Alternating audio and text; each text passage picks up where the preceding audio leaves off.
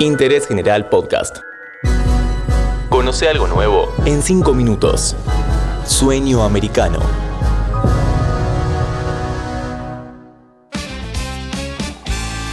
Hola, bienvenidos a un nuevo episodio de Interés General.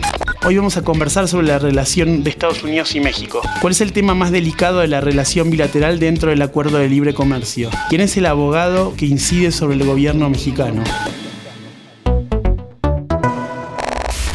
¿Sabías que si necesitas la atención de casos urgentes en lo contencioso administrativo y tributario de la Ciudad de Buenos Aires, fuera del horario judicial y en los días inhábiles, podés solicitar la intervención de un juez de turno? Llama al 0800 122 CUSBAILE, Consejo de la Magistratura de la Ciudad Autónoma de Buenos Aires. El 8 de junio del 2021, la vicepresidenta de Estados Unidos, Kamala Harris, visitó a Andrés Manuel López Obrador en Ciudad de México. El encuentro tuvo tres asuntos centrales, migración, seguridad y libertad sindical. De estos tópicos, el menos comentado por la prensa mexicana y estadounidense fue el último, que, sin embargo, es determinante para el futuro del Tratado de Libre Comercio entre México, Estados Unidos y Canadá, la zona de libre comercio más importante del planeta. Kamala Harris, vicepresidenta de Estados Unidos, llegó este 8 de junio a Palacio Nacional para sostener un encuentro con el presidente Andrés Manuel López Obrador. Presidente Kamala, mucho gusto. Mucho gusto. It's very good to see you. I'm very happy to be with you. Thank you.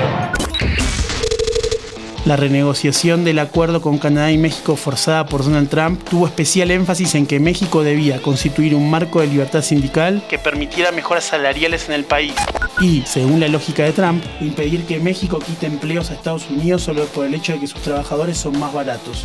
Esta dinámica se sostiene en la administración de Joe Biden. Los demócratas tienen fuerte cercanía con los líderes sindicales que fueron decisivos para el nuevo tratado, llamado TEMEC. Es el caso de Richard Trunca, quien también aboga por mayor libertad sindical en México. Trunca tiene a su vez una estrecha relación con Nancy Pelosi, presidente de la Cámara de Representantes. Históricamente en México los sindicatos fueron controlados por el PRI, un partido político que se mantuvo en el poder por 80 años hasta el 2000, cuando finalmente la oposición ganó la presidencia. A lo largo de esas décadas se crearon centrales sindicales sumamente identificadas con el gobierno, pero fundamentalmente monopólicas. No había posibilidad de elecciones entre los trabajadores, a cada asalariado le tocaba un sindicato de modo obligatorio, y cuando hubo intentos de crear nuevos sindicatos, estos fueron reprimidos con violencia. Esa matriz sigue muy presente en México. Las diversas ramas de la economía y la producción tienen poca o nula libertad En este plano, Andrés Manuel López Obrador está muy influido por el abogado laboralista Arturo Alcalde Justiniani. De hecho, en la visita de la vicepresidente Harris, este abogado estuvo sentado a dos lugares de la ex senadora de California.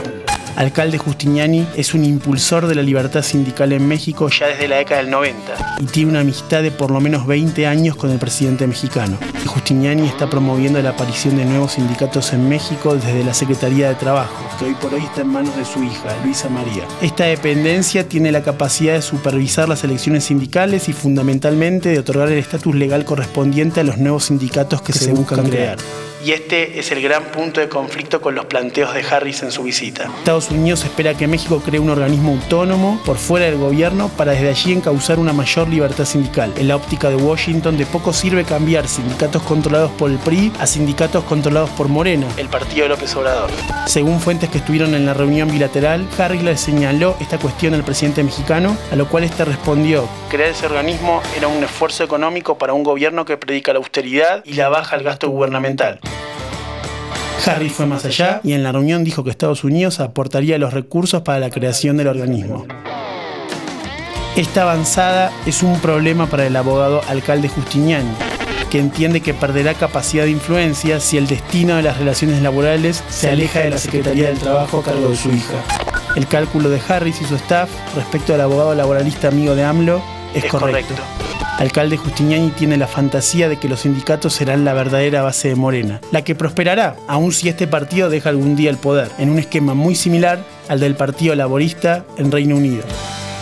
Un sueño de permanencia y hegemonía que no coincide para nada con los planes de Harris para México. Mucho gusto. It's very good to see you. I'm very happy to be with you. Thank you. Seguí a Interés General en Spotify y escucha nuestros podcasts nuevos todos los días.